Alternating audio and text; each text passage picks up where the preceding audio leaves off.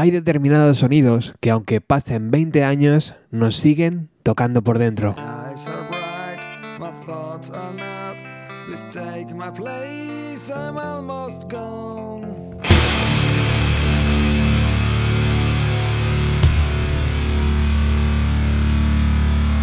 En este 2020 se cumplirán 20 años de Product Me, el primer disco de la banda Sperm.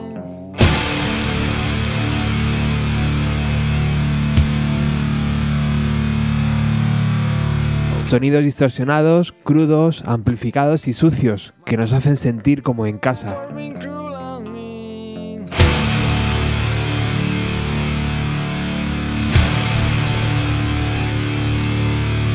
Si tú también viviste la década de los años 90, sabes de lo que te hablo.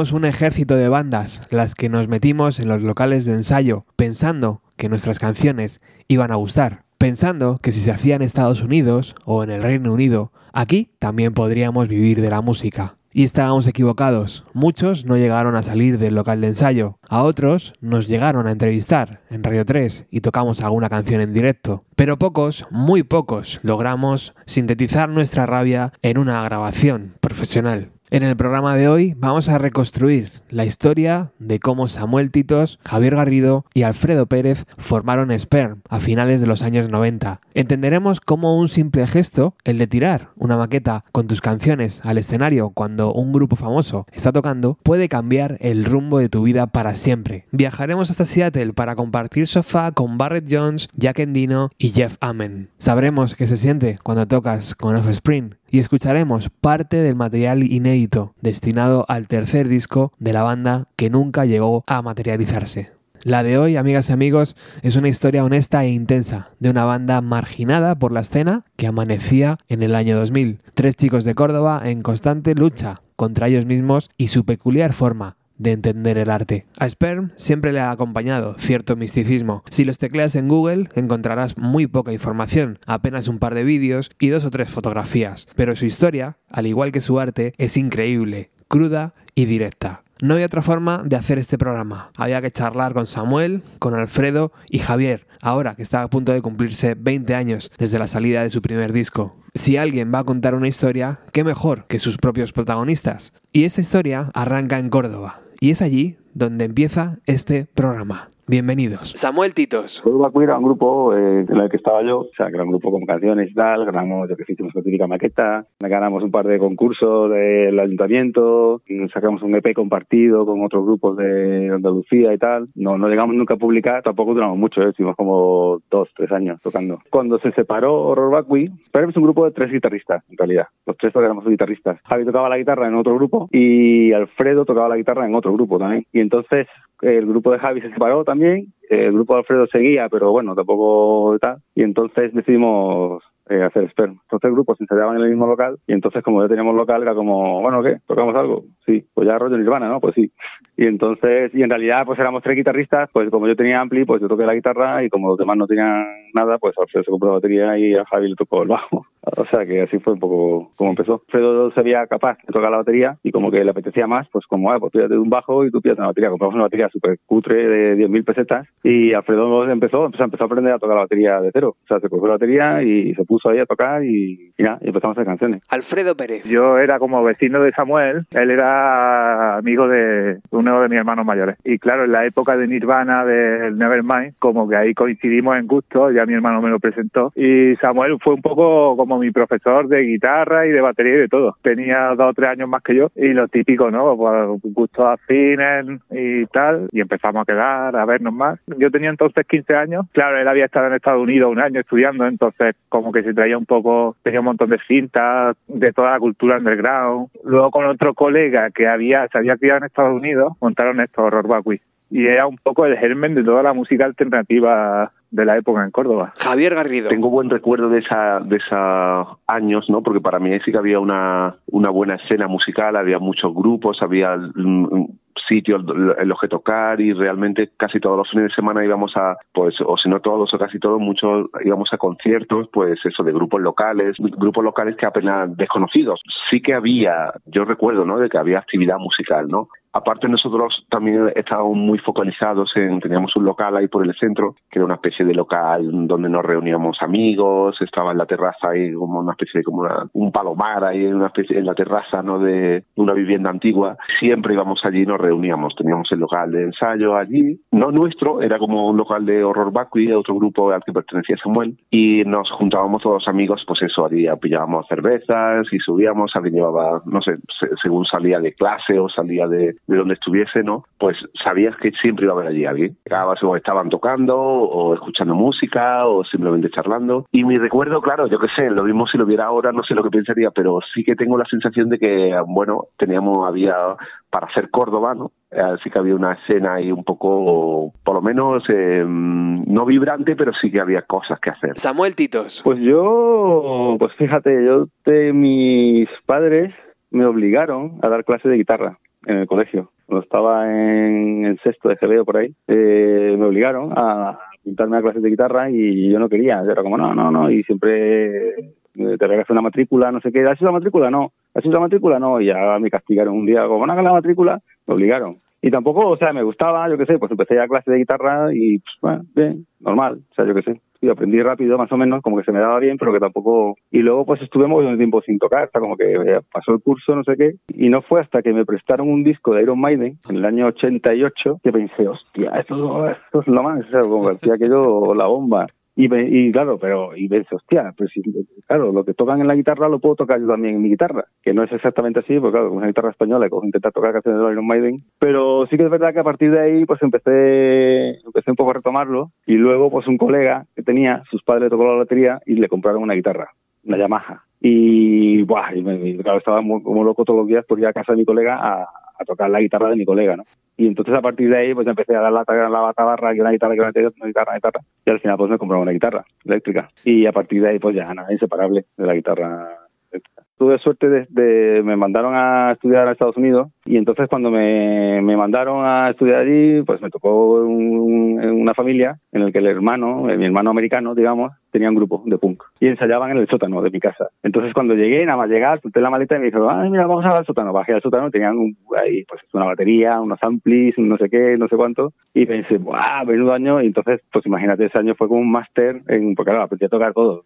Nos tiramos las tardes enteras ahí tocando, que es lo que hacen en Estados Unidos Que se tiran todas las tardes ahí en el sótano con la batería, con los amplis, con todo, y yendo a conciertos. Y entonces pues fue ahí, fue en el año 90, justo, que fue cuando llegué, y entonces estuve el año 90, 91 estuve allí y ahí fue, volví otra persona, claro. Me pilló, pues yo qué sé, se publicó ese año, publicaron Bar Legion en la Guest the Game, publicó Jace Addiction, el ritual de lo habitual y no sé qué, de Faith No More salían en, el Saturday Night Live cada dos por tres y, y justo fue llegar a España y salió Nevermind. Justo fue poner un pie aquí y en septiembre se publicó Nevermind. O sea que era como, ¡buah!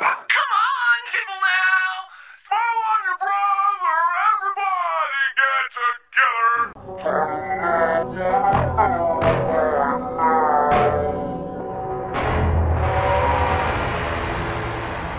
Alfredo Pérez. sobre todo en una época que no las referencias culturales te venían a cuenta gota, ¿no? De cintas que te pasaban o de, de un programa que veías en la tele, de, de como co- pequeños fragmentos, ¿no? De cosas que escuchaba en Radio 3. Claro, yo de repente conocí a Samuel y para mí fue como, hostia, este tío, este tío lo sabe todo de la, de la cultura underground, ¿no? Que era lo que a mí me molaba. Entonces nos hicimos muy colegas, iba era un grupi, ¿no? De los horror Baku y esto. Iba a verlo ensayar, a los conciertos, y Javi también un poco. Y digamos que los dos éramos como grupi y, y luego amigos, ¿no? Como que salíamos juntos en el grupo de amigos. El tema es que cuando estaba Horror Vacui, Javi, Samuel y yo ya quedábamos para tocar mucho. Éramos los tres como muy friki de Nirvana. Y, y los tres tocábamos la guitarra y claro, al final pues nos, nos fuimos repartiendo.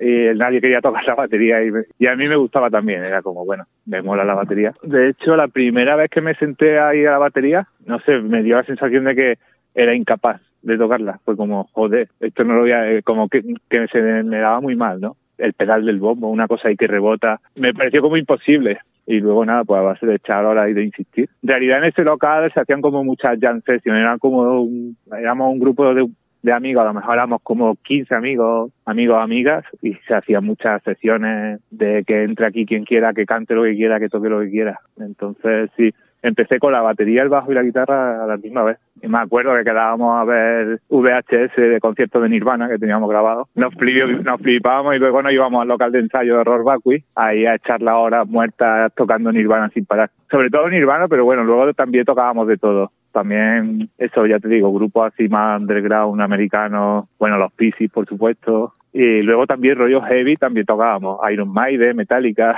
sin más pretensiones, sin ser grupo, no teníamos ni nombre, éramos como los tres nos molaba tocar y, y teníamos el local este de que es donde teníamos acceso a los instrumentos, y claro, yo ahí fui, de- yo empecé de cero, o sea, yo llegaba, llegaba a ese local y no sabía tocar nada, y a base de echar horas con ellos, pues, pues sí, ahí aprendimos todo, fue un poco la escuela. Claro, años después se separaron Hor- Horror Vacui y ya fue cuando decidimos lo de Spencer. Javier Garrido. Básicamente lo que queríamos era tocar y estar allí, aporrear los instrumentos y, y iba surgiendo y era un poco como asalto de matas, ¿sabes? Rollo de, bueno, no era, al principio no surgió como un pensamiento muy formado de vamos a hacer una banda, sino de, hostia, estamos aquí los tres, ¿qué hacemos? Salimos por ahí, estamos cansados, nos vamos al local y tocamos. Venga, vamos al local y, yo qué sé, nos poníamos a tocar, ¿no? Lo que fuera. Fue un paso natural porque, claro, de pronto de lo que era, lo mismo llegaban, pues, los otros chicos, ¿no? De rock y nos veían allí ya, eh, en plan, oye, ¿qué estoy haciendo? Y claro, de pasar de una vez, dos, tres, cuatro, a de pronto ya hicimos muy, muy buenas migas y, ¿saben? No sé si molestábamos porque abajo vivían así como unos ancianos que no se enteraban de nada. Y claro, fue surgiendo mucho de, pues ya está, ¿no? De,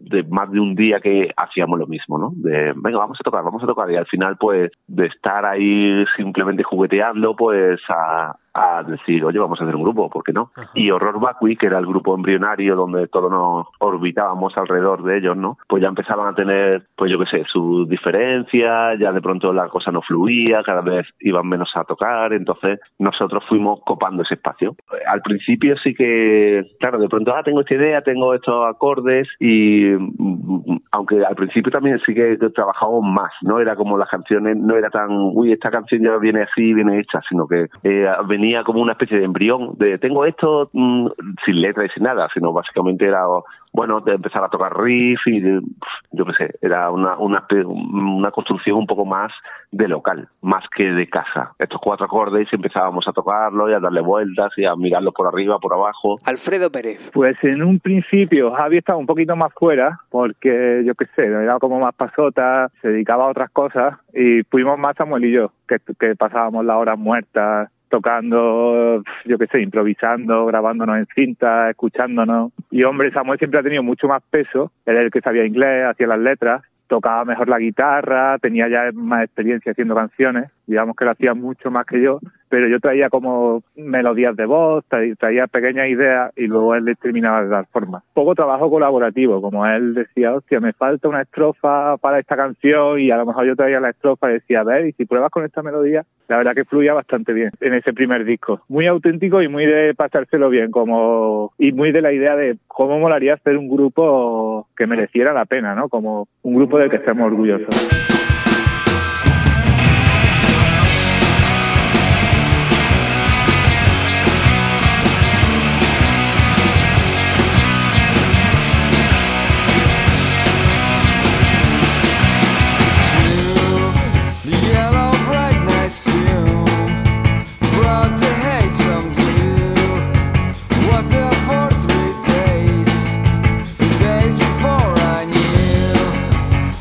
she knows.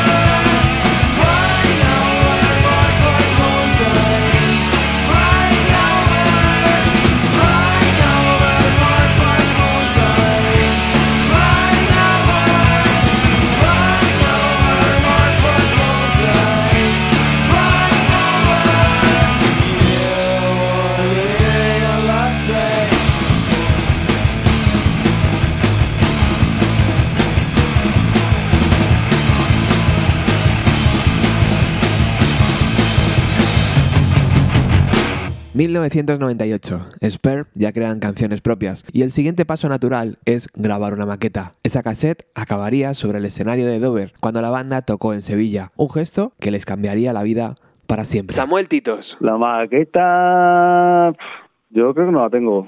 La verdad, era una cinta. Si, bueno, si rebusco por ahí, pero no, no recuerdo si tampoco. No sé, en su día lo típico que, ah, la maqueta, esto suena mal, esto no sé qué. Y ahora piensas, joder, ¿dónde está la maqueta? Pero igual Alfredo sí que la tiene. O Javi. Había un grupo allí de, Córdoba y tal que tenían cuatro pistas. Pues imagínate, allí en el local, pues pusimos micro, cuatro pistas y, y a grabar todo ahí a lo bruto. Nada, se mezcló allí en el momento y, y ya está, sonaba a rayo. O sea que tenía la última canción, era una Wine Bricks, que era una canción lenta, que está que es la última del disco, del, primer disco de Produmi, y que era como así como acústica y tal, como y sonaba bien, sonaba bien, claro, como es una acústica inarmónica y poco más, sonaba más o menos así. Y yo creo que fue un poco más la que más le llamó la atención a, a Dover, porque sí que es verdad que cuando nos conocimos comentaron, ah, la última canción así es como country, como tal, muy bonita, no sé qué. El resto le debería parecer un ruido espantoso, pero aquella canción pues igual sí que sí que era como más potable de alguna manera. Y sí recuerdo que la que comentaron esa canción, ah, la última canción muy bonita, no sé qué, no sé cuánto. O sea, con la maqueta no hicimos nada, lo único que hicimos fue eh, tirarla al escenario de, de Dover y no hicimos nada, ni la movimos, o sea, como que no me acuerdo muy bien si pasó mucho tiempo entre que la grabamos y el concierto de Dover, pero no hicimos nada y de hecho el primer concierto de Sperm fue teloneando Dover ya en, en Jaén, en un auditorio. O sea, Sperm no habíamos tocado nunca en directo hasta que tocamos con, con Dover y de hecho no teníamos canciones.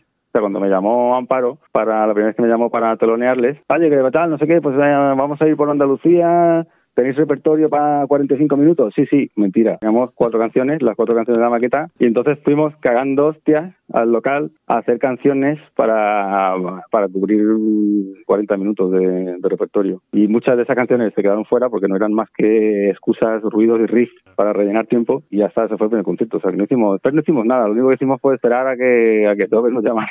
Yo no, no te creas que no las tenía todas conmigo, porque pensaba que la maqueta era una mierda realmente, que sonaba... Es verdad que yo soy un poco más así, más negativo, ¿no? De, de actitud. Y Alfredo, que sí, tío, está de una vez, no sé qué, no sé cuánto. Y yo pensaba, hostia, es la única oportunidad. Pensaba, joder, pues esto le va a espantar. O sea, como que veía claro que era... Bueno, veía claro. No era una oportunidad de nada porque era imposible, ¿no? Que debo haber prestar la misma atención a grupo de tres picados de Córdoba. Sí es verdad que pensaba, hostia, yo qué sé, podríamos, podríamos hacerla bien, grabarla bien, o que suene un poco mejor, que esté mejor, y aumentarán las posibilidades. Pero está demostrado que da igual todo. Como que y la, la idea fue de Alfredo. Cuando le tiramos la maqueta, la cinta, toma Alfredo, dijo, ¿qué pasa, tío? ¿No te han llamado? Yo, no, no sé, es como, "Tío, ¿cómo que no te han llamado?". Yo, sé, o sea, yo pensaba, este tío está flipando, pero yo qué sé, como, ¿por qué te van a llamar, sabes? ¿Cómo te van a llamar? ¿Por qué? ¿En qué mundo vives? Y el tío estaba súper convencido. Sí, sí, sí. ¿Cómo que no te han llamado? Eso es muy raro. Eso es porque no la han... No... Y yo, tío, en serio, no te pongas excusas. Somos una mierda de grupo y no te han llamado porque ha parecido una puta mierda. Vamos a escribir una postal. Y entonces les escribimos, le escribimos una postal. No, hola, somos Esper, el grupo no sé qué. ¿Se acordáis de la maqueta? Y efectivamente la postal le llegó y Amparo efectivamente no había escuchado la maqueta porque la tenía en la ropa, en la maleta de la ropa sucia. O sea, como estaban de gira todo el rato, cuando llegó al hotel la guardó en la maleta y recuerdo me lo contó más tarde, años más tarde, le contó que la había guardado en la maleta de la ropa sucia. Y cuando recibió la postal se acordó. Dijo, hostia, es verdad. Y fue a la maleta que tenía por ahí guardada en el, donde sea, sacó la cinta y la escuchó. Y entonces, o sea, es una serie como de carambolas, bastante como increíbles, ¿no? Que como que una cosa lleva a otra y que si no hubiera sido cortada por cual. Y, y sí que es verdad que entonces ya escuchó la, la maqueta. Javier Garrido. Creo que esa maqueta la grabamos en eh, ya por ese por ese entonces nos habíamos cambiado de local y estábamos en unos locales ahí en las afueras de Córdoba, un lugar así un poco, yo qué sé, era como el camino de la barca, eh, un poco extraño, ¿sabes? Un, un- yo qué sé, era como una antigua escuadra reconvertidas en locales de ensayo. Te puedes imaginar, ¿no? Muy bien en las afueras, todo, yo qué sé, de, pronto iba andando, te encontraba una cabra muerta, en fin, cosas un poco de chungas, ¿no? pero había allí unos locales y creo que también estaban por allí los chicos de Malparaíso y ellos grababan maquetas. Y creo que una de esas fue cuando grabamos nuestra primera maqueta con ellos, ¿no? Básicamente una maqueta cutre en su local de ensayo. Pues bueno, ahí empezamos a rularla. No sé si esa fue la primera o que después la grabamos con otros chicos, en fin, no me acuerdo.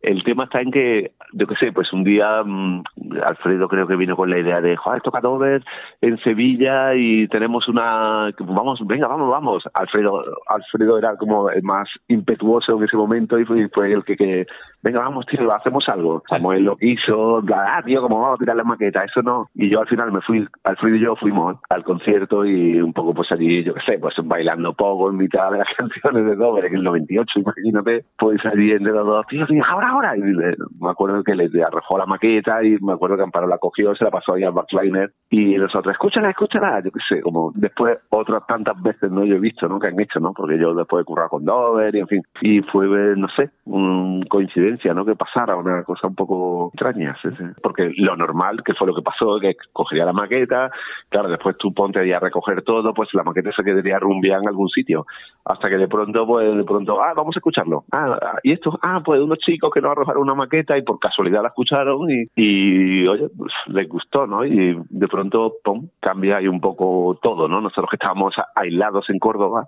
sin saber qué hacer, de pronto, hostia, nos ha llamado un plan Carlos Mariño que al no haber escuchado la maqueta, que le gusta, que le gustaría si podíamos nosotros telonearlos en no sé dónde era, en, en, pues, en un pueblo de Andalucía.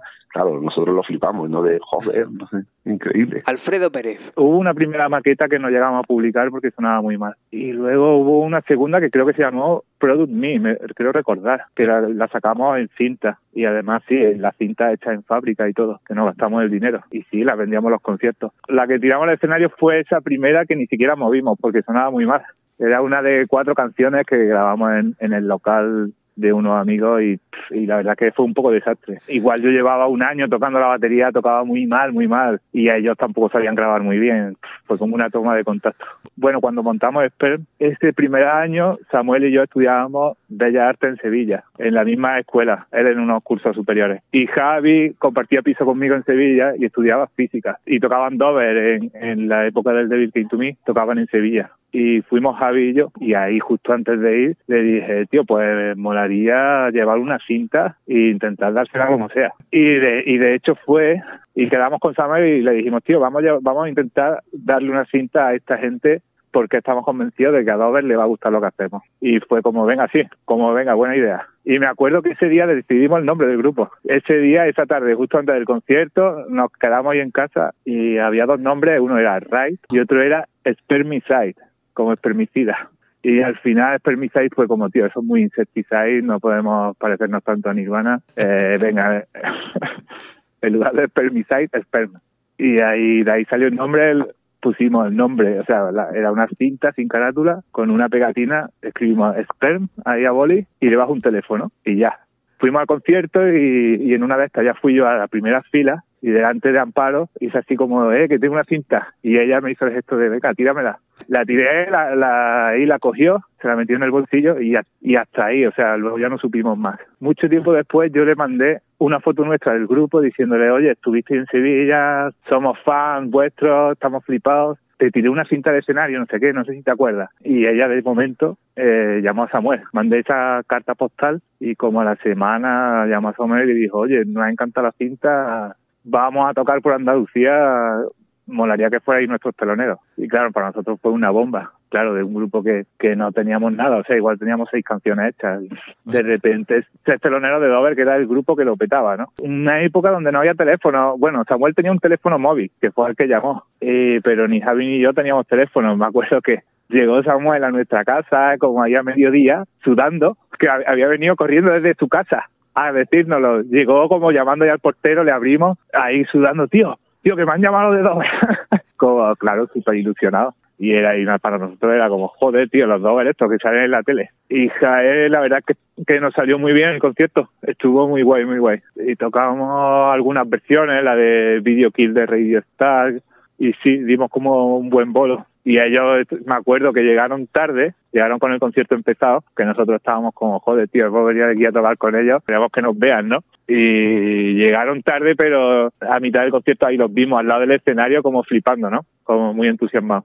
Y nada, luego en el camerino muy buen rollo con ellos. Nosotros en modo fan de, joder, nos encanta, nos encanta lo que hacéis, macho. Sí, como que hemos escuchado lo mismo, que nos mueve el mismo tipo de canciones, la misma manera de hacer canciones, en fin. Javier Garrido. Fue el subidón total, ¿no? Es como, está- me ha tocado el premio gordo de la lotería, ¿no? Claro. Hombre, era así, era todo una especie, yo tengo la emoción, el recuerdo de, de hombre, tampoco eres tonto y sabes que, que bueno, que mm, yo qué sé, que no eres tampoco, no es, vale, vas a tocar, en fin, es como un, joder, un subidón, pero también eres consciente del papel que ocupa y es como de, uh, no sé, una, una especie, un vaivén emocional importante, ¿no? De estar arriba y decir, "Buah, pero si somos una mierda, fuimos a tocar con amplificadores chungos, compartíamos esa alma grunge, ¿no? Y eso, no sé, yo creo que nos dio punto a nuestro favor. No sé si se encariñaron con nosotros y con ese sonido, con quizá esa crudeza, ¿no? Quizá otros grupos era todo mucho más, no sé, o más profesionales o con mucha más experiencia y nosotros era un poco más de, visceral todo, ¿no? Un poco un grito más en la lejanía y desde Córdoba, totalmente arrumbiado los locales, eso. Y teníamos ahí, yo que sé, una quizá un, no sé, una rabia o un, un concepto ahí más de angustia existencial que quizá pues a Cristina y a Amparo pues lo sabían leer eso muy bien, ¿no? Porque yo creo que ellos también lo, lo vieron mucho en Nirvana, les gustaba mucho esa parte de la música, ¿no? Esa, esa parte quizá, no sé, no, no sé cómo describirla, ¿no? Sí, el dramático existencial ahí, y no sé, lo vieron en nosotros. O sea, probablemente estaría más pensando en si lo me he equivocado, ¿saben? Cosas absurdas que una vez que, que después te das cuenta que eso no tiene valor, que lo que tiene valor es sentir la música y disfrutarla, ¿no? Sí. En ese momento y que eso es lo que la gente realmente capta, ¿no? Pero en ese momento puedes estar ahí más pendiente de, ay, mm, lo he hecho bien, me he equivocado, no me he equivocado en tres notas, y dices, ¿qué más da, no? Disfruta de lo que estás haciendo, que eso es lo que queda, ¿no? Y nosotros éramos también muy negativos al respecto, ¿no? Éramos grunges nihilistas. Samuel Titos. O sea, cuando llegamos a Jaén, que fue el primer concierto que dimos, nos bajamos del coche y descubrimos que al sacar la batería, el parche de la batería estaba roto. O sea, el parche se había rajado porque habíamos cargado las cosas mal y el- el- el- los hierros de la batería se habían apretado contra el parche y el parche, el parche estaba rajado, ¿no? Entonces sacamos la batería, no sé qué, el parche estaba rajado. Entonces estábamos sacando el, el bombo con el parche rajado cuando eh, se acercaron. ¡Hola! ¿Qué tal? Entonces imagínate nuestra cara.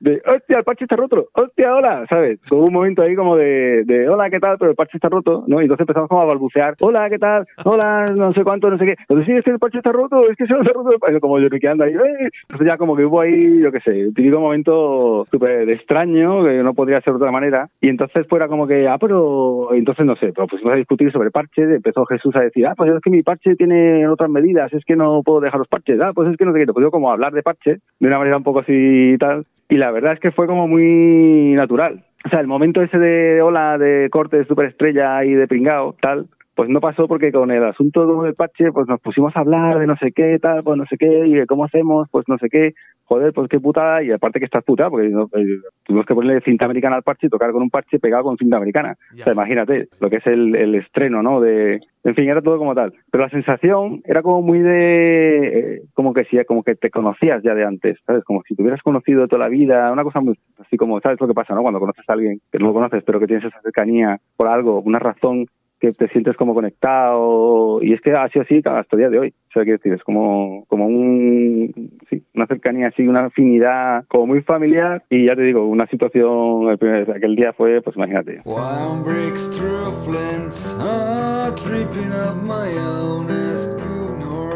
birthdays that come with paucity. Ah, let the scary stuff go away soon. On in the time we go.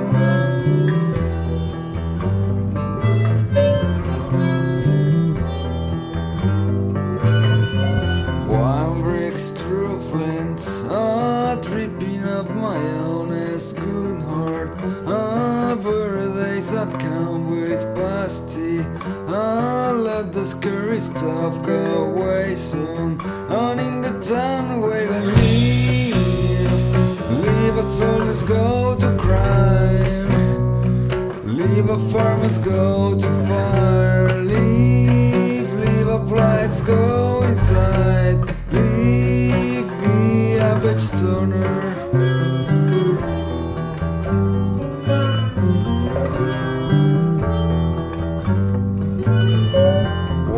Breaks through flints, tripping up my honest good heart. Ah, birthdays that come with paucity. Ah, let the scary stuff go away soon. On in the town where I live, leave us all, let's go to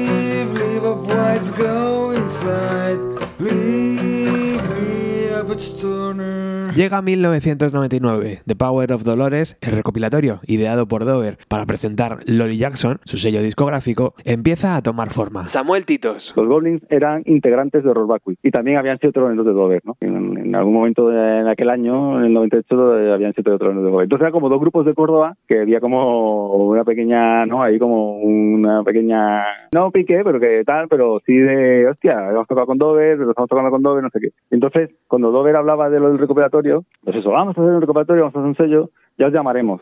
Vale, vale.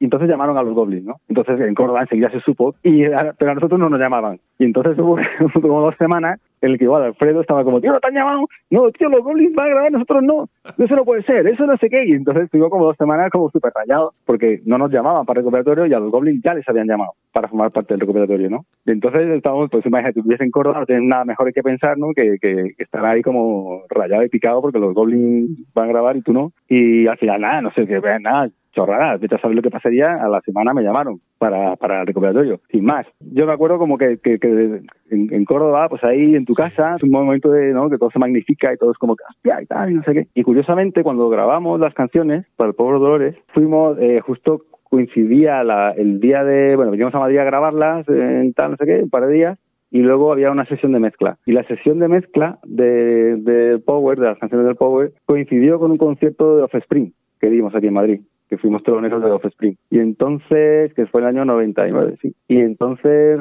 recuerdo salir de Córdoba como a las 4 de la mañana en furgoneta, llegar a Kirios, que entonces estaban mezclando a las 10 de la mañana, mezclarlas y luego por la tarde irnos cagando hostias a, a los Offspring. O, sí, fue como una cosa así como súper, como maratoniana, ¿no? Y ya además tenía como gripe, yo que sé, lo típico, ¿no? Que estás ahí como... Y la verdad es que recuerdo, o sea, lo recuerdo como como que molaba, ¿no? O sea, esto es la bomba. O sea, estoy medio de a Madrid a mezclar unas canciones de un recuperatorio y luego a tocar unos Spring. Esto, o sea, ojalá la vida fuese así. En Experimento, la verdad es que éramos un poco así como relajados, ¿no? Para todo. Nos daba impresión estar en Córdoba. Eso sí que asusta. Salía a tocar y grabar y no sé qué. Es lo normal, claro. Lo que asusta es estar en tu casa ahí con tus padres viendo la tele. Eso sí que es horrible, ¿sabes? Alfredo Pérez. Pero digo ahí desde el punto de vista del provinciano, yo que tendría 18 años, eh, de repente llevo muy poco tocando, como que el, también la sensación de, joder, esto no está viniendo demasiado rodado, ¿no? De pensar joder, de, de, de, lo del síndrome del impostor, ¿no? De, hostia, tío, es que igual no damos la talla, ¿no? Es que igual esto no viene grande. Yo qué sé, además eso como con grupos de Madrid, grupos que ya llevaban un montón de años. Y sí, recuerdo del viaje a Madrid, los estudios Kirios, que eran como un estudio enormes de los años 60, que había grabado ahí gente súper importante, típicos estudios antiguos, con, como todo muy a lo grande, ¿no? Lo tengo hijo grabado en videocámara, tío, todo eso. Tenía videocámara y la llevaba a todos lados. Y muy bien, sí, la, luego grabamos las canciones y, y, luego encima de eso nos pusieron como los primeros del disco. Y para nosotros lo que te digo era de joder, tío, estamos a la altura. Claro, ellas apostaban por nosotros y nos vendían como el grupo que más les gustaba, ¿no? En, el, en ese momento del sello. Y yo creo que creo que presentaron a varios grupos y al final fue el mismo productor de Offspring o los Offspring los que decidieron. Y sí, nos cogieron a nosotros y también fue como la bomba. Nos llamó el periódico local, nos hizo una entrevista, nos llamó de Canal Sur Radio también y alquilamos una furgoneta enorme y trajimos un montón de amigos de Córdoba. Nos llevamos a todos nuestros colegas para allá. Eh, no fueron a la prueba de sonido y luego durante el concierto nosotros terminamos y llegó el típico de producción americano y dijo fuera del camerino que cuando entre Offspring aquí no puede haber nadie directamente nos largaron fuera y no llegamos a verlo. Esta cosa de estrellas del rock, ¿no? La, la prueba de sonido la hizo, la hacían los técnicos de sonido que tocaban igual, igual que ellos. Javier Garrido. Tocar en la Riviera con Offspring, pues ya imagínate, ¿no? Era como, de, es cierto que por lo menos ya habíamos estado más curtidos en lo que es los escenarios con, no sé, a nivel profesional y bueno, también vino, no, nos vino a ayudar Juancho, ¿no? Que era el road manager que venía con Dover, entonces pues bueno, un poco nos ayudó a, yo que sé, a sabernos mover en, con, pues yo que sé, en ese ambiente, ¿no? Fue también un plan de, joder, ¿qué hacemos aquí? No, no, yo que sé, no creértelo mucho, de nuevo la, la, responsabilidad o los nervios de querer hacerlo bien, pero bueno, yo que sé, también sabía que, bueno, ya sabes, los grupos guiris vienen pum, como una pisonadora, montan y yo que sé, tú eres una pieza de ese engranaje y ya está, ¿no? No, tampoco te puede echar mu- mucho a flipar porque no, yo qué sé, yo me acuerdo que lo vimos, los saludamos y poco más, ¿sabes? No, no llegaron a probar ni nada, así que día llegaron, se subieron, tocaron y hasta luego. Lo disfrutamos mucho, la verdad. A la gente después cuando se da cuenta dice, ¿cómo? Son como hitos que hemos hecho ahí, como, yo qué sé, curioso. Realmente no todo el mundo ha tenido esa opción, no, no ha tenido esa, o sea, la oportunidad que nosotros hemos tenido. Samuel Titos. Hicimos la fiesta de Pobres Dolores, que tocamos con un montón de grupos, no creo que fueron dos noches, y tocamos pues, todos los grupos ¿no? del Power. Sabíamos que era una noche decisiva ¿no? para nosotros. Si tenemos alguna oportunidad de algo, porque vivíamos en Córdoba todavía, ir a Madrid, tocar en la fiesta esa, que sea el sol, con todas las bandas, no sé qué, va a estar todo el mundo, va a estar Doder, va a estar no sé qué, y eh, por alguna, de alguna manera sobresalir, ¿no? Sobre el resto de las bandas, que es decir, hacer algo lo mejor que podamos, porque es verdad que es la, que es la única opción que tenemos de salir de, de Córdoba, ¿no? Y hacer algo, ¿no? De que se abran propuestas discográficas o lo que sea, ¿no? Y entonces sí que es verdad que hicimos, me acuerdo que estuvimos como componiendo como dos o tres canciones, que son como de las que yo creo que están como mejor del disco y tal, que sí que es verdad que como que, nos sentamos como a, hay que ser buenos. Y era como, pero ya eso cómo se hace, no sé, tío, pero tenemos que ser buenos, que como sea. Tenemos que ser, tenemos que ser un buen grupo, tenemos buenas canciones, no sé qué. Y entonces sí que compusimos como varias canciones que, pensábamos que estaban guay, ¿no? Y efectivamente, tocamos unas cuantas canciones, no sé qué, hicimos no sé qué, y Amparo y Cristina vinieron diciendo, che, es que esas canciones que habéis tocado, es que son como, son como, como, son más buenas que las otras, ¿no? Entonces, sí, sí, y era como una sensación de decir, sí, sí, os han gustado, qué bien, porque lo sabíamos, pensábamos que se van a gustar, ¿no? Entonces, como esa sensación, pues como que, que estaba. Entonces, cuando acabó el concierto este, como que nos llevaron a una parte y nos dijeron, estamos pensando en grabar un LP, ¿no? Y yo creo que no sé si lo tenían pensado de antes o si estaban esperando un poco a ver un poco la actuación de todos los grupos o tal para decidir grabarle a alguien, porque claro, no podían sacar un LP de todos los grupos de Power. Y entonces nos dijeron, estamos pensando en grabar un LP. Total, que nos volvimos a acordar en plan de, yes, lo hemos conseguido, chavales. nos van a grabar un puto disco. Y ahora, ¿Cómo, cuándo y con quién se iba a grabar? Pues Amparo comentó algo de lo de Barrett, ¿no? Lo ideal sí que hacerlo con Barrett, dejadme que lo mire, dejadme no sé qué. Ahora, supongo que se empezaría a pelear con los de EMI para sacarle dinero, empezaría a pelearse con Barrett para que le hiciera más barato. Yo sé que Barrett, no sé lo que cobró o si cobró algo, sí que es verdad que Amparo dijo, mira, Barrett lo está haciendo casi por favor, por hacernos un favor, que sí es verdad que yo creo que Amparo sí que trabajó ahí mucho con la compañía y con Barrett para que todos accedieran y saliera rentable y nos llevaran a Seattle. Y al final, pues lo hicimos unas maquetas, nos pagaron unas maquetas en Córdoba, hicimos unas maquetas y Barrett las recibió.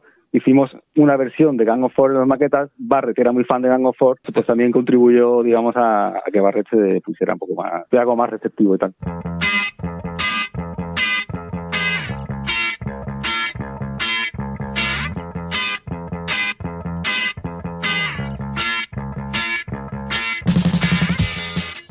Alfredo Pérez. Claro, ellos hicieron como buena amistad con Barrett, entonces ellos le hablaron que habían hecho un sello, que tenían un grupo que iba del rollo grunge tal, que, y que podían encajar muy bien. Entonces le pasaron nuestra maqueta, a él le gustó mucho y nos hizo un precio muy especial porque no, no, no había presupuesto para, para lo que cobraba Barrett. Cobró como igual una cuarta parte de lo que él cobraba. Se enrolló bastante.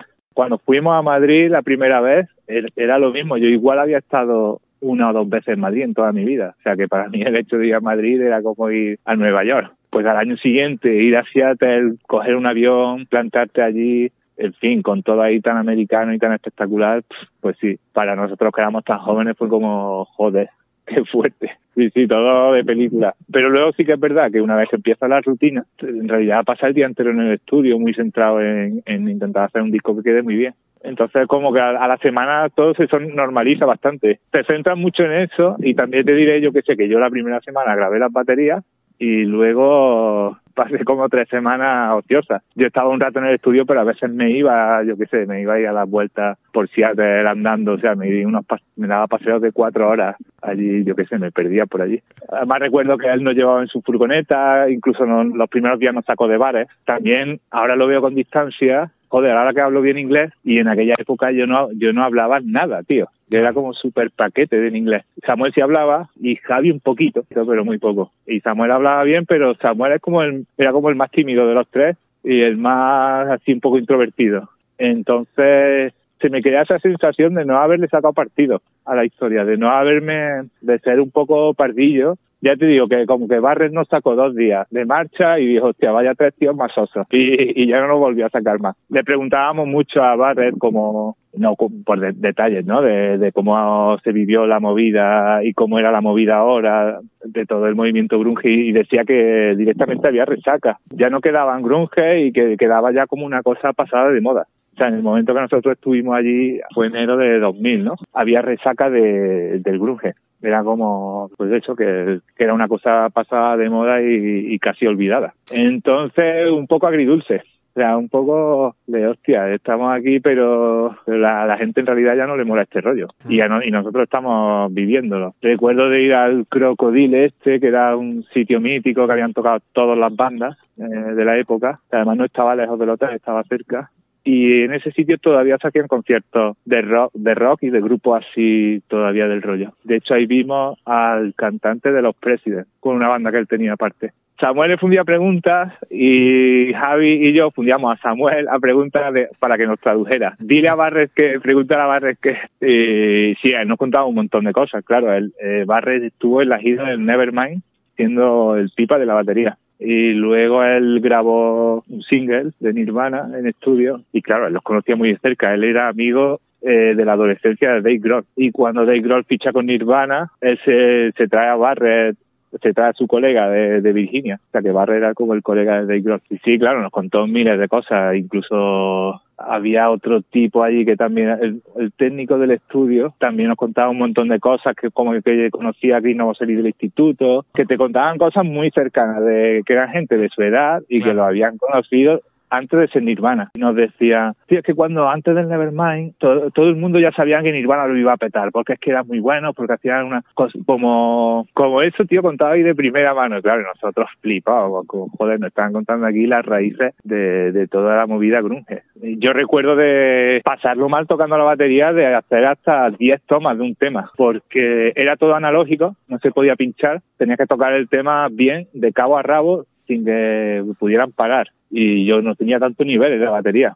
Entonces ahí sudé, recuerdo eso de sesiones de 10, 12 horas diarias tocando todo el rato la batería. De hecho, yo creo que ahí hubo un antes y un después. Ahí fue realmente cuando aprendí a tocar la batería y cuando estuve allí. Y Barres también era muy buen batería. También tocaba muy bien y me enseñó un montón de cosas. Me enseñó mamá y truquitos. Truquitos que además de primera mano de Dave Grohl me decía, yo qué sé, como los golpes de la caja. Los golpes de la caja van todos al aro. Cuando le dé al bombo, mira, pon el pie así, como un montón de cositas de... Sí, sí, para mí fue como hacer un máster en batería. Pasamos como tres días haciendo producción que eso fue que eso nunca lo habíamos hecho. Tres días tocando las canciones con Barres, Barres apuntando cosas en una libreta y cambiando la estructura y diciendo, pues mira, esta parte, el tema va a empezar así. Él como cogiéndonos las canciones y dándole una vuelta entera. Javier Garrido. Creo que Amparo le propuso a Barret, oye, pues estamos montando un sello y tenemos a esta gente, yo qué sé, pues hablaron de nosotros y como tenían tan buena sintonía y Barret tenía un pequeño estudio en Seattle, les propuso, pues creo que le propuso, pues tío, ¿por qué no lo grabas? Unos precios y yo qué sé, entonces mmm, vino por ahí, ¿sabes? Vino un poco de, de la parte más de, bueno, de, yo qué sé, de que se conocían y de que pudieron hacer un buen precio, porque si no hubiera sido mucho más complicado, no es de pronto busquemos eh, un productor, vámonos a Seattle a grabar, probablemente no habría surgido. Es decir, vino de la mano de que ellos, yo qué sé, de que llevaban trabajando con Barret no sé cuántos meses y que, claro, de pronto Barret, de Nirvana, eh, nosotros Grunges, era como, joder, todo encaja. Probablemente le haría buen precio, de precio amigo, y estaba ahí mi detrás y había un poco de pasta, y yo qué sé, pusieron ahí la carne en el asador, ¿no? Porque el estudio era suyo y que bueno, después era un estudio pequeñito de Seattle, muy underground, pero muy chulo, ¿sabes? Que tampoco, que probablemente lo que más supuso es no solo estar allí un mes, que estuvimos en un mes ahí, ahí en un hotel de carretera, pero bueno, que eso sí que supuso un desembolso económico importante, me imagino. Ahora otro momento, otra época, está claro. Barrelet nos contaba que estaba vivía precisamente de, que estaban de resaca de eso, que había la gente no sabe como que habían pasado un poco esa página del grunge del año 2000 y no se vivía una escena musical como era la de antes, como sabes, estaban de resaca, era como el domingo por la mañana para ellos, ¿no? Estaban eh, yo que sé, a otra historia. En el fondo, salvando la distancia, pero una situación muy parecida a la de Córdoba, eh, bandas locales que de pronto explotan y se convierten en fenómenos en el epicentro del mundo y todo el mundo quiere contratarlas, ficharlas, pero en el fondo era un grupo de amigos que se conocían unos a otros, ¿sabes? Del instituto, de pues, Seattle tampoco que sea enorme, ¿no? Y, y que, mm, bueno, de la noche a la mañana pasaron de ser, yo qué sé, pues desarrapados a ser estrellas del rock. Pasa todo ese fenómeno y se queda pues ese remanso ahí de, bueno, yo qué sé, tampoco ha cambiado tanto, ¿no? Su vida, ¿no? Y a él también le gustaba y nos ponía sacaba las cintas estas de no de la de la grabación. Os voy a poner esta esta grabación de, de tal canción ¿no? y de pronto yo flipé nos puso una de, de Foo Fighters de la de My Hero no la después la grabó con él tiene una grabación que hizo antes no que después a De Quirol no le convenció y se fue a grabarlo a Los Ángeles a otro sitio. Y esa es la primera versión ahí que hizo y nosotros flipando diciendo joder qué guay no sé otras canciones que nos ponía de los Presidents, porque creo que también grabó el primer álbum de President y nos los ponía allí, yo qué sé, la verdad es que era muy, muy cercano. El asistente también, el asistente de Barrett, también era, había sido, yo qué sé, compañero de colegio de Kurt imagínate, claro, y de pronto nosotros salir flipando. Yo llegué con mi bajo, que era un, yo qué sé, era un Squire así chungo, y entonces, claro, Barrett lo vio y digo, uy, bueno, a ver, que suene, a ver que lo escuche, eh, espérate, voy a llamar a un amigo que vamos a buscarte otro bajo, ¿no? Así uno que suene mejor. Claro, y de pronto pues veo que apareció por allí, pues en, creo que era el bajista de Pearl Jam, ¿sabes? Como, y de hostia, ¿sabes? Yo qué sé, era que de pronto, imagínate, tus amigos, uno de ellos de pronto se hace un famoso, ¿no? Y yo qué sé, pues claro, tenés confianza, de pronto, oye tío, ¿me puedes dejar tal cosa? Lo mismo está allí y se acerca, o yo qué sé. Y nosotros, eh, claro, estábamos impresionados por todo, ¿no? Era de, "Mm, y nosotros de Córdoba, ¿qué hacemos aquí? no?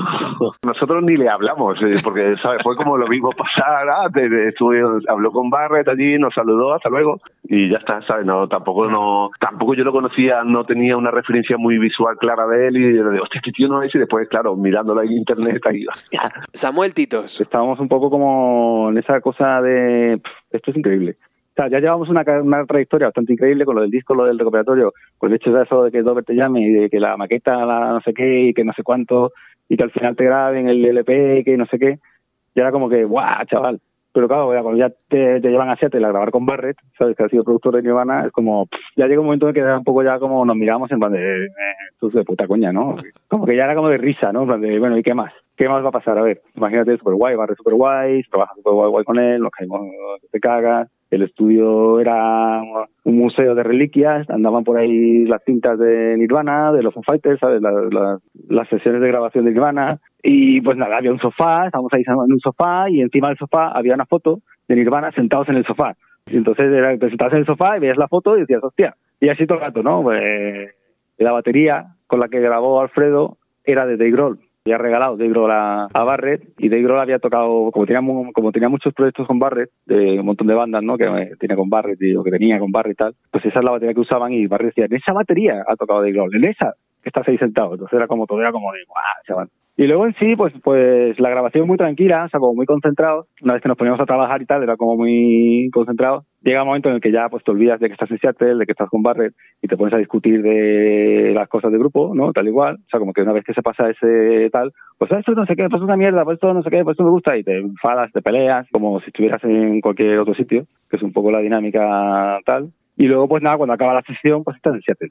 Y te vas al hotel y sales no sé qué, y sales por la ciudad y dices, hostia, estoy Seattle. Pero bueno, la verdad es que tuvimos poco tiempo libre, porque era como muy a saco. Tuvimos un par de días libres por ahí, estuvimos dando un par de vueltas, Barret nos sacó un par de noches por allá tal. Tenía un grupo y tal, tenía un proyecto, y de Grohl le propuso tocar en Foo Fighters y dijo que no. Pues bueno, a ver, nos hemos reído de Barret, mil, o sea, imagínate, ¿no? Joder, qué gilipollas, tío. Decir que no a tocar los Foo Fighters, ¿sabes?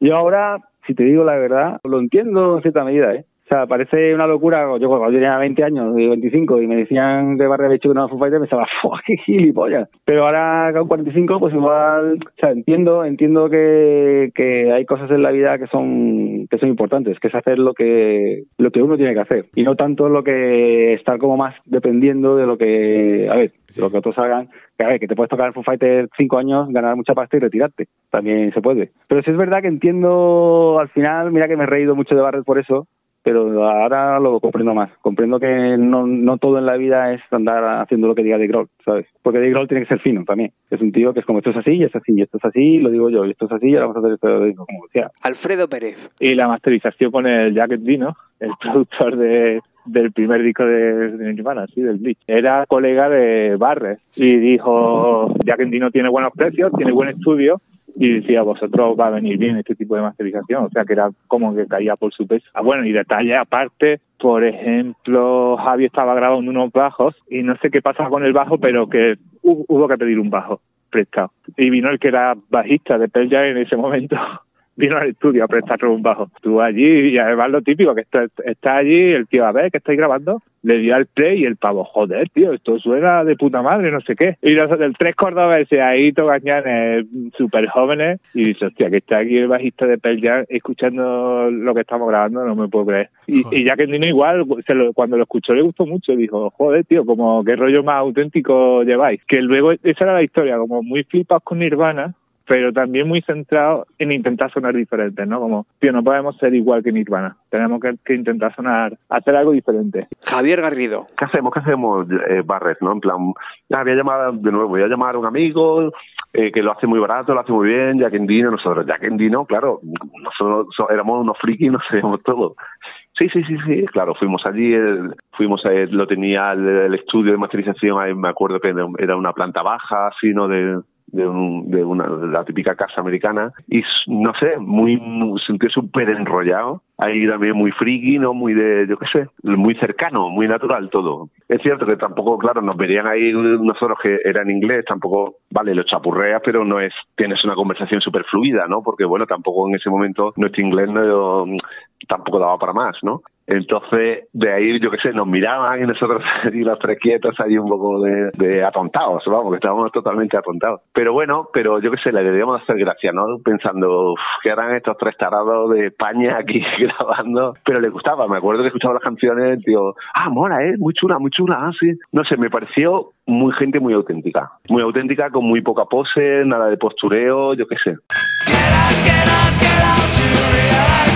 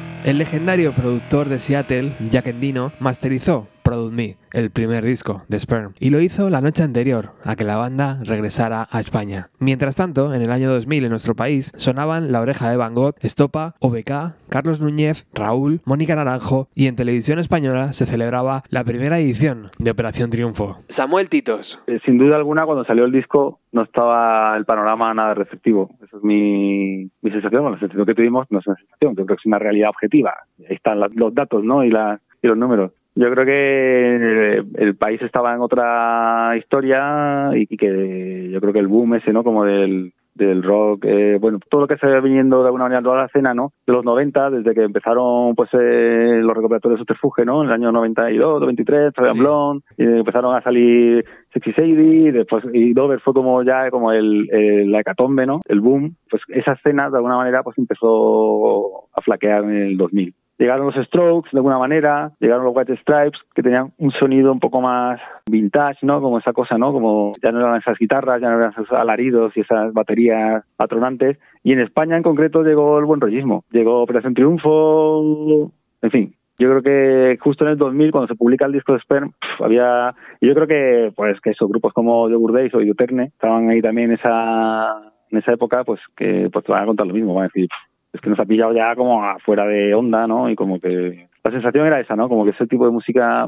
Y enseguida, enseguida, enseguida cayeron las Torres Gemelas, empezó América a meterse en guerras, empezó a haber como un am- anti-americanismo en el ambiente, ¿no? Y empezó como a haber manifestaciones y tal igual. Y yo sí recuerdo como de repente empezó la sociedad como a, rechazar un poco todo lo que venía de América, incluida la música en inglés, y empezó un poco eso, el buen rollismo, la música en español, la Operación Triunfo, y ya está. Y eso como que todo lo que sonaba en inglés, todo lo que sonaba en americano, todo lo que sonaba rock y todo lo que tal, pues desapareció. Empezamos a girar mogollón, mogollón con Dover, hacer mogollón de teloneos con Dover. Conciertos por nuestra cuenta, pues algunos más o menos sí, al- algún festivalito, algo tal, tampoco muchísimos en plan tal, porque al final de cuentas pues un grupo que no era de éxito. Estábamos con la oficina de Mariño, con Spanish Bombs, sí es verdad que también se hicieron algunas cosas. Nada, tampoco muchísimo así en plan de, ¡buah! o sea, muchísimo para el nivel que teníamos, sí, pero casi todo con Dover, ya te digo, casi todos los, los conciertos luego, pues yo que sé, mucho Siroco, con Yogur Days, conseguimos algunas fechas, pero ya está, tampoco la cosa fue a más. Alfredo Pérez. Enseguida volvimos a Córdoba y ya fue empezar a ir a Radio 3, a hacer un montón de entrevistas, a presentar el disco a los medios. Y claro, Dover tenía ahí la agencia esta de manager Spanish Bomb,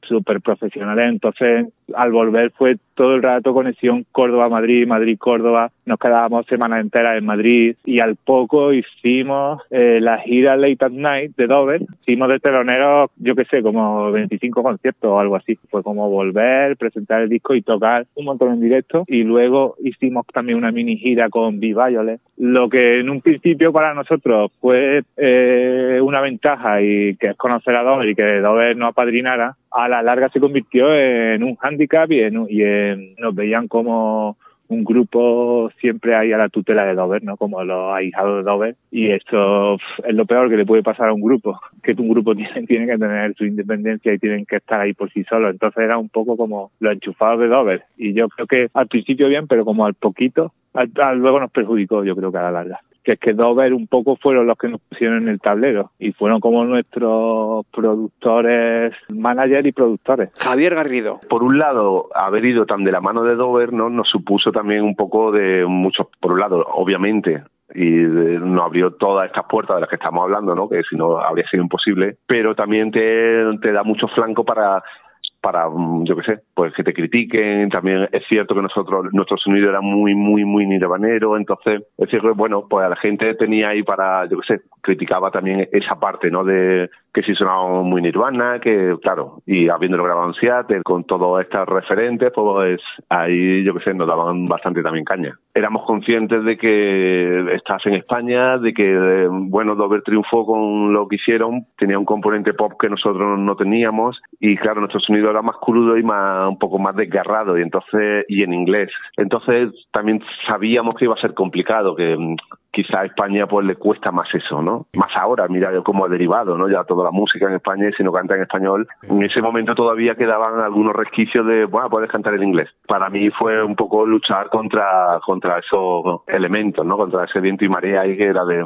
difícil sacar un grupo con un sonido tan grunge, tan sonido Seattle ahí en inglés y mm, difícil, ¿no? Y la crítica especializada pues igual, ¿no? También lo verían desde esa perspectiva, en plan de, uy, esto no sé yo. Después de una década, pues bueno, hay cierto hastío y cierto cansancio, ¿no? Y es lo que te decía antes, cierta hay como medio resaca. Dover se había, claro, de pronto habían arbolado esa bandera y bueno, sí, ellos sí, pero claro, otros no. ¿Sabes? Como ya no hay más, ¿sabes? Como, yo que sé, es cierto que, bueno, también la música, lo mismo, yo que sé, es más adentro. Aquí no hay, no existe una clase media musical. ¿Triunfas o, o eres muerto de hambre? No puede vivir de ello, ¿no? Hay muy pocas bandas que consigan superar no ese umbral en el que bueno tú tienes tus fans a la gente le gusta y te haces tus giras y le y sobrevives no Samuel Titos. Si ese disco hubiese salido en el año 94, pues hubiera sido la hostia, porque sí es verdad que en el año 93, 94 había una escena que subía, ¿no? De ese tipo de tal. En el año 2000, 99, 2000, cuando se publica 99, ¿no? Cuando se publica Sí, el 99. Power, que ya casi 2000, en torno a los 2000, ya esa escena,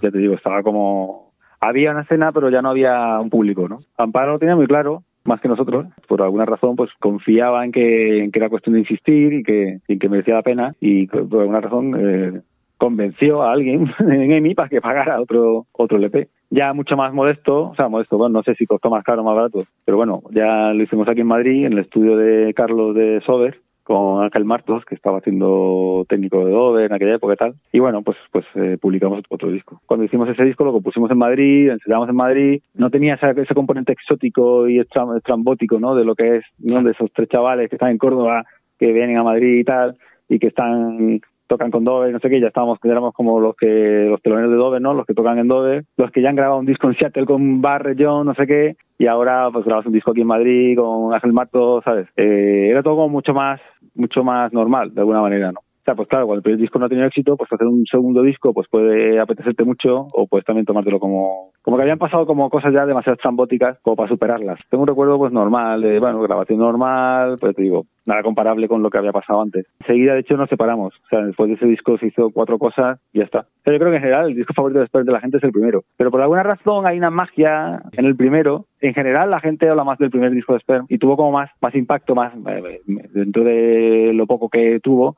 sí que como, como más una cosa como más mediática, como más era más curioso, ¿no? Hostia, hablaba con Seattle, hablaba con Barrett, ¿no? Y era como más novedoso y tal. Lo otro se quedó un poco más así, más diluido, más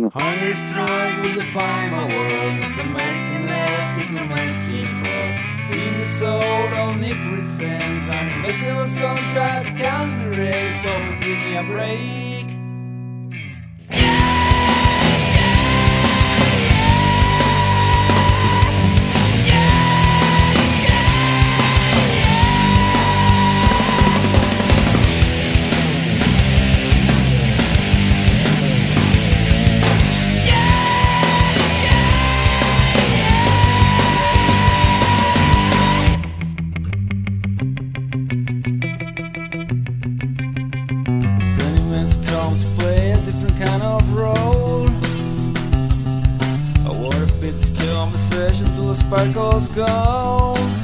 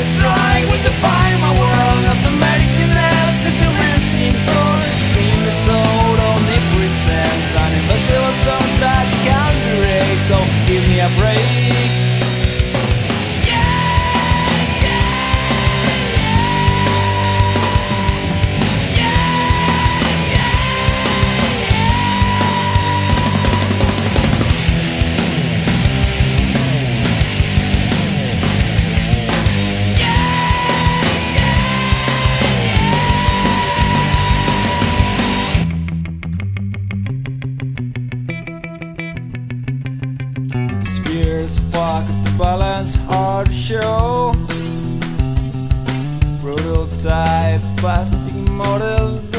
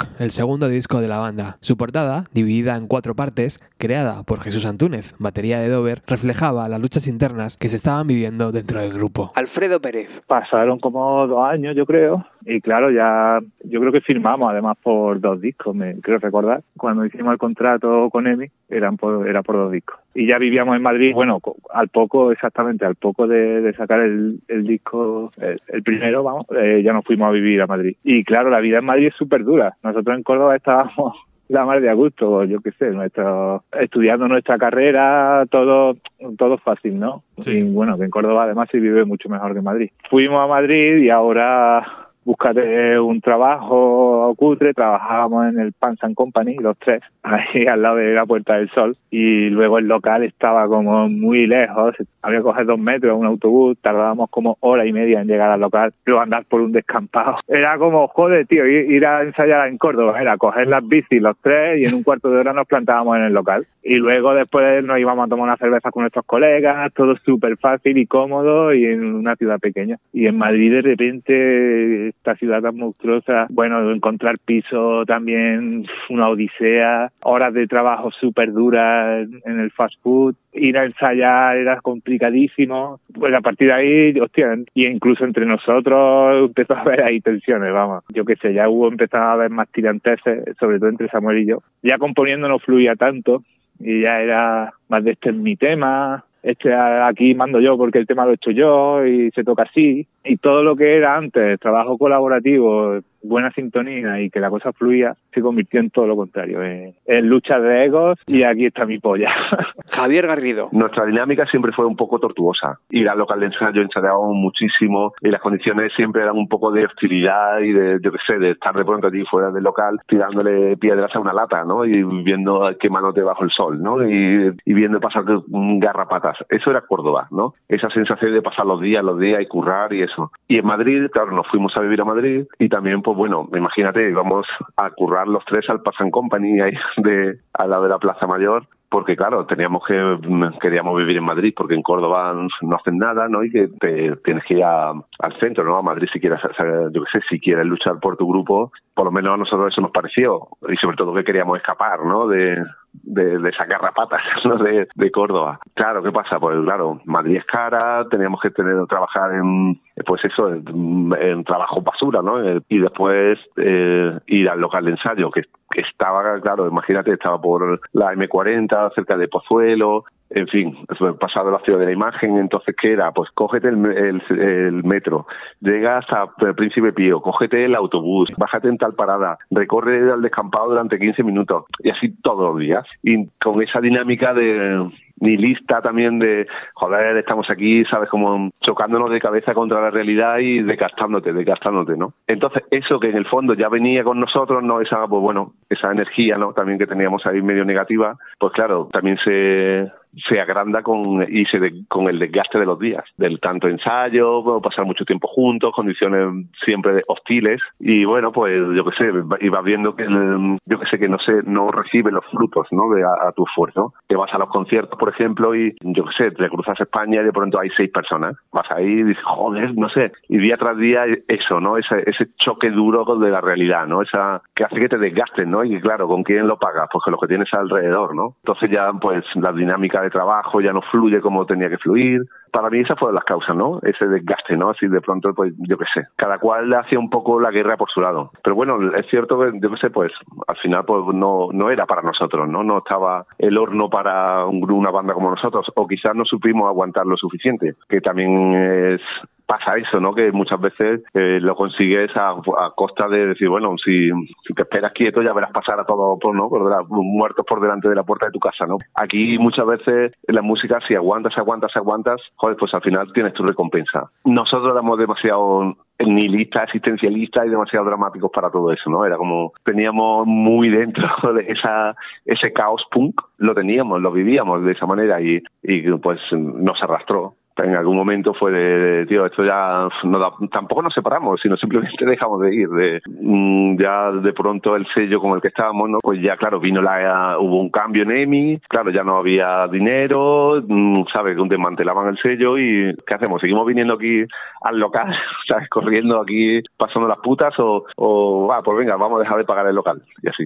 Y hay un momento que quieras hacer otras cosas, porque al final los grupos también eres muy esclavos de ese ritmo de vida, siempre, porque con un grupo siempre estás esperando, Sí. esperando a sacar discos, después esperando que haya gira, después esperando que la gira haya gente, después esperando que haya otro concierto, y siempre esperar y siempre esperar, y, y cuando tienes los frutos de eso, pues bueno, te recompensa, pero cuando no lo tienes, hay un momento en que pues, te cansas, ¿no? Y que, y que empiezas a ver, pues yo qué sé, a, a- a pensar que, que te está, que prefieres un cambio, ¿no? Da igual, aunque se vaya, se vaya el grupo a la mierda, pero lo que quieres es hacer otra cosa. Samuel Titos. Pues que tocamos en Lugo y vinieron cuatro personas. Ese es el día que acabo de esperar. Fuimos a Lugo a tocar y vinieron cuatro personas y entonces en el viaje de vuelta era como, vea, se acabó. Nos peleamos, no, no sé qué, no, no sé cuánto y ya sa- salieron todas las tensiones que no fue culpa de nadie, evidentemente. Pero claro, después de todo eso hicimos una gira pues por Galicia, no sé qué, y a la gira, pues yo que sé, eran cuatro fechas y las cuatro fechas, pues bueno, unas 20 personas, en una no sé qué, y la última, la última de todas, pues eran cuatro, vinieron cuatro personas. Y encima llegaron tarde, o sea, tuvimos que empezar el concierto con la sala vacía, porque el dueño era como, oye, tenéis que empezar ya. Y es como, pero es que no hay nadie, nadie, pero nadie digo, cero. Y el tío, no, tenéis que empezar ya. Y, eso pasa después de haber grabado dos discos, después de haber hecho gira con Dover, después de haber hecho un montón de cosas, después de haber hecho videoclip, después de haber salido en los conciertos de Radio 3, después de tal, cual, no sé qué. Entonces al final dices, o sea, es que no, o sea, no, o sea, es que no. Después de todo esto, al final de la gira, supuestamente vas como a más, no a menos. Y entonces fue el momento pues que Madrid estaba muy caro, el local estaba muy caro, Alfredo no tenía curro, no tenía curro, Javi no tenía curro, el otro no sé qué, el otro no sé cuánto, Alfredo de hecho dormía, vivía en el local, Alfredo dormía en el local. O sea, no tenía casa, era homeless, en fin, teníamos una situación ahí como de descalabre absoluto y a la vuelta de, de tocar para cuatro personas, pues fue como, ya, entonces Alfredo dijo que se iba para Córdoba, que se volvía, nos empezamos como un poco a desintegrarnos, ¿no? Digamos de a nivel estructural, ¿no? De pues yo voy a Córdoba, pues yo no sé qué, pues yo no puedo ir en Madrid, pues yo no tengo dinero, pues yo no sé qué, pues dejamos de pagar local. Pues bueno, pues ya nos juntaríamos, bueno, pues yo que sé, pues deja de pagar local y ya está, deja de pagar local, pues toma por culo. Que hay una frase que usábamos mucho, que es lo bueno es malo y lo malo bueno. Y eso es una frase que usamos de coña mucho, que, que decía Javi mucho además, y que resume todo lo que la filosofía es permisiva, ¿no? Lo bueno, malo. Si, si está mal, está bien. Y si está bien, eh, entonces está mal. Entonces, pues a partir de ahí era como, el éxito es malo, ¿no? El, el- el- el éxito es malo. Lo que es bueno es malo, ¿no? Y eh, esta canción es buena o es mala. Si es mala, me gusta, ¿no? Y si es divertido, no me gusta. Porque es bueno, ¿sabes? Y entonces tenemos como esa filosofía negativista, irónica. Y esa es la frase que resume, que, que, que resume. Si eres un pringao, eh, es guay. Si eres guay, eres un pringao. En el fondo, lo sabes. Y entonces, esa es un poco la filosofía, es lo bueno es malo y lo malo es bueno. Alfredo Pérez. Me acuerdo cuando grabamos el primer disco y el segundo también le dije, bueno, tío, ¿qué te parece? Y me dice, hombre, a mí me gusta, las canciones también. Dice, lo único que es que la voz, es que la voz la odio. Dice, a mí me gustaría el grupo si no estuviera yo cantando.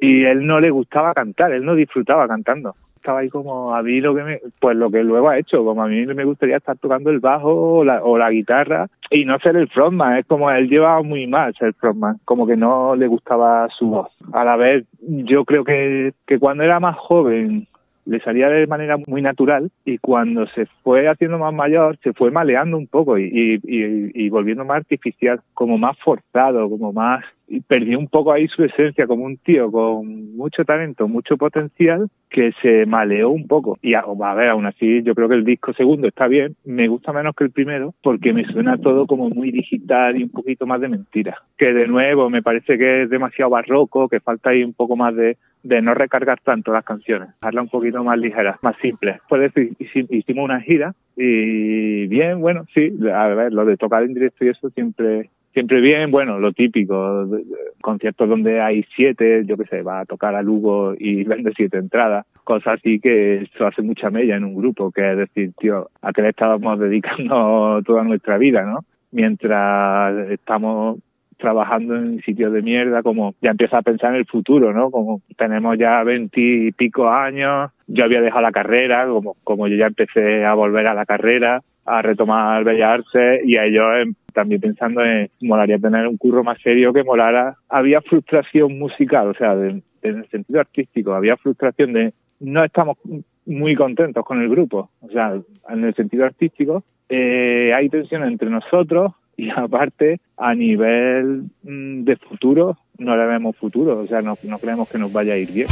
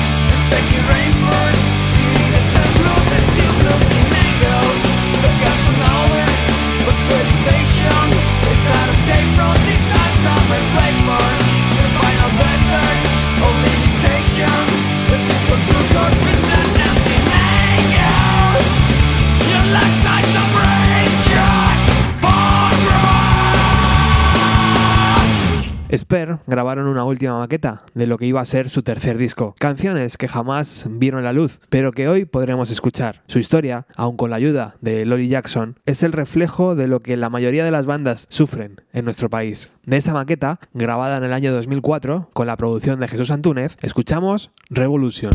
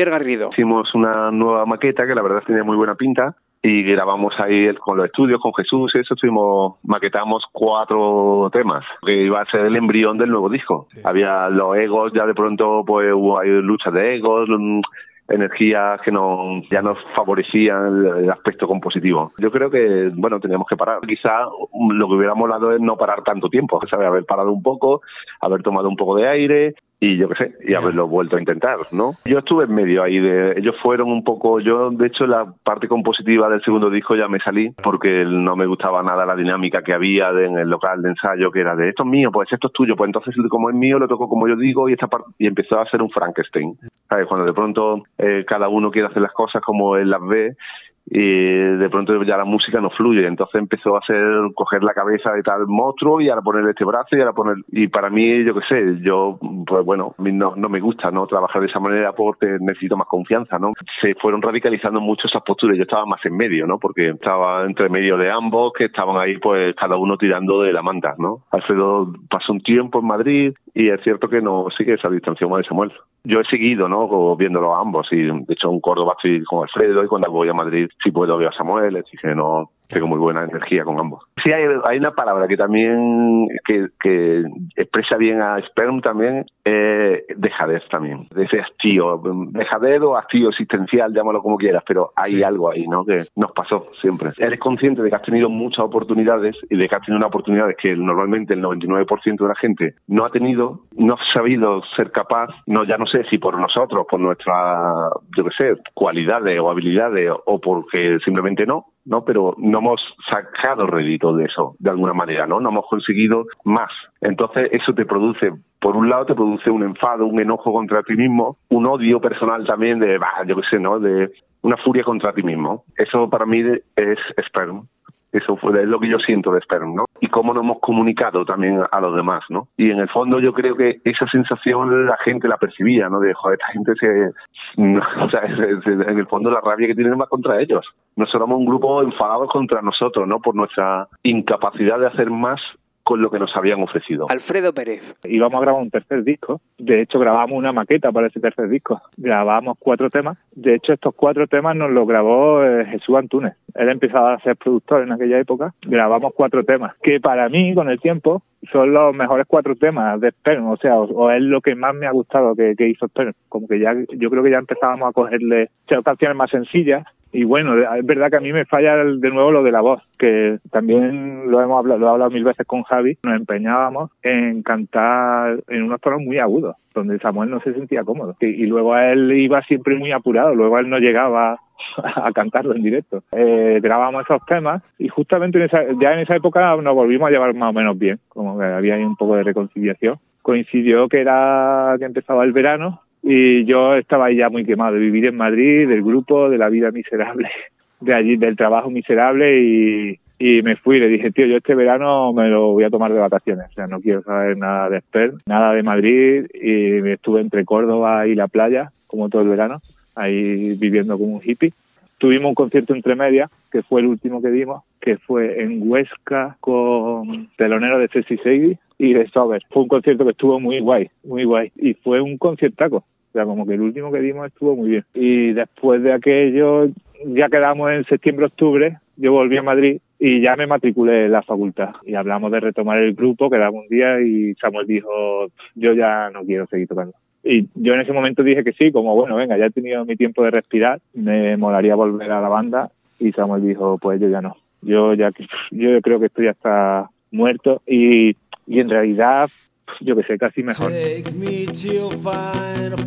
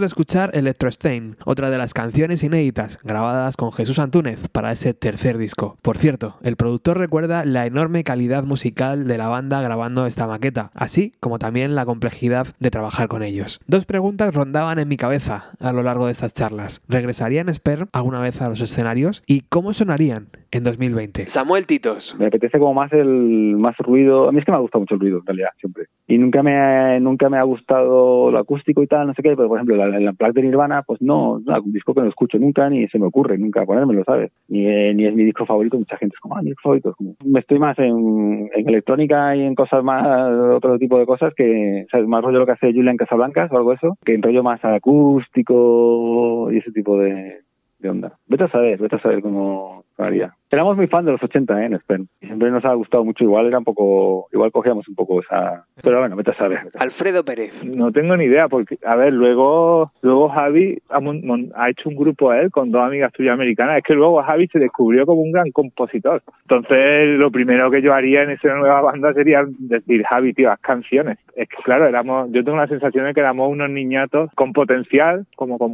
gusto musical, pero que no está, estábamos verdes. O sea, yo creo que se acabó el grupo y estábamos verdes. Los discos buenos hubieran llegado después. Esa es la sensación. Y entonces con Javi sí, que en cualquier momento diríamos, venga, volvemos con Spen. Claro, mañana mismo. Pero Samuel, como eso hace 10 años que no hablo con él, yo de hecho la última vez que hablé con él fue en la boda de Javi. Le tengo cariño y, y, y admiración, pero es un tío muy raro. O sea, de todas, mira que yo he conocido gente rara, pero Samuel se lleva la palma. Te digo, le tengo muchísimo cariño.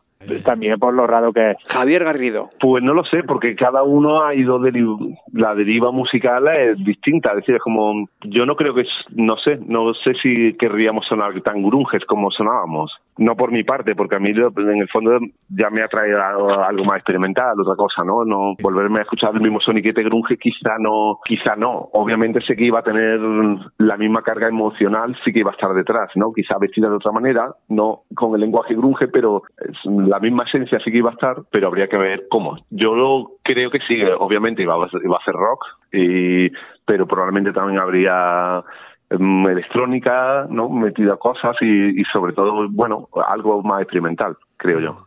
Bueno, yo por mí lo haría. De hecho, por ejemplo, con Bad Lovers, ¿no? Que Kanner, el cantante, es súper fan también de Sperm y se las conoce todas las canciones, vamos, que se conoce el grupo mejor que nosotros. Y él le quiere tocar a él, le dice, tío, por montarlo y si no canta Samuel, canto yo. Total, que el problema va a ser convencer a Samuel, porque no creo que le apetezca. Yo lo haría. Y Alfredo seguro también sé que sí, porque lo hemos hablado 80 veces. Pero bueno, mm, yo qué sé, no sé. Después dices, pero bueno, ¿para qué vamos a tocar si cuando tocamos no nos veía nadie?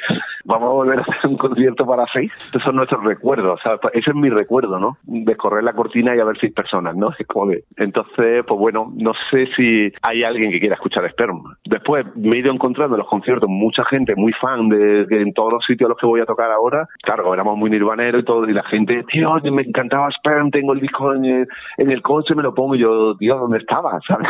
Yo no tengo recuerdo de ver a nadie. Sé que ha quedado, porque ya te digo, a los sitios a los que voy a tocar siempre hay gente que, le gusta, ¿no? Y que se acuerda, Y Y así llegamos al final de este especial sobre Sperm, la banda de Córdoba que podría protagonizar una miniserie en Netflix sin ningún problema. Tengo que agradecer en especial a Samuel, a Javi y a Alfredo que me hayan querido contar su historia y si sirve de algo, me encantaría que regresaran para un concierto con la excusa de los 20 años que va a cumplir Product Me. Cerramos el programa de hoy con otro tema inédito, Rock in the House. Muchísimas gracias por haber estado al otro lado. Chao.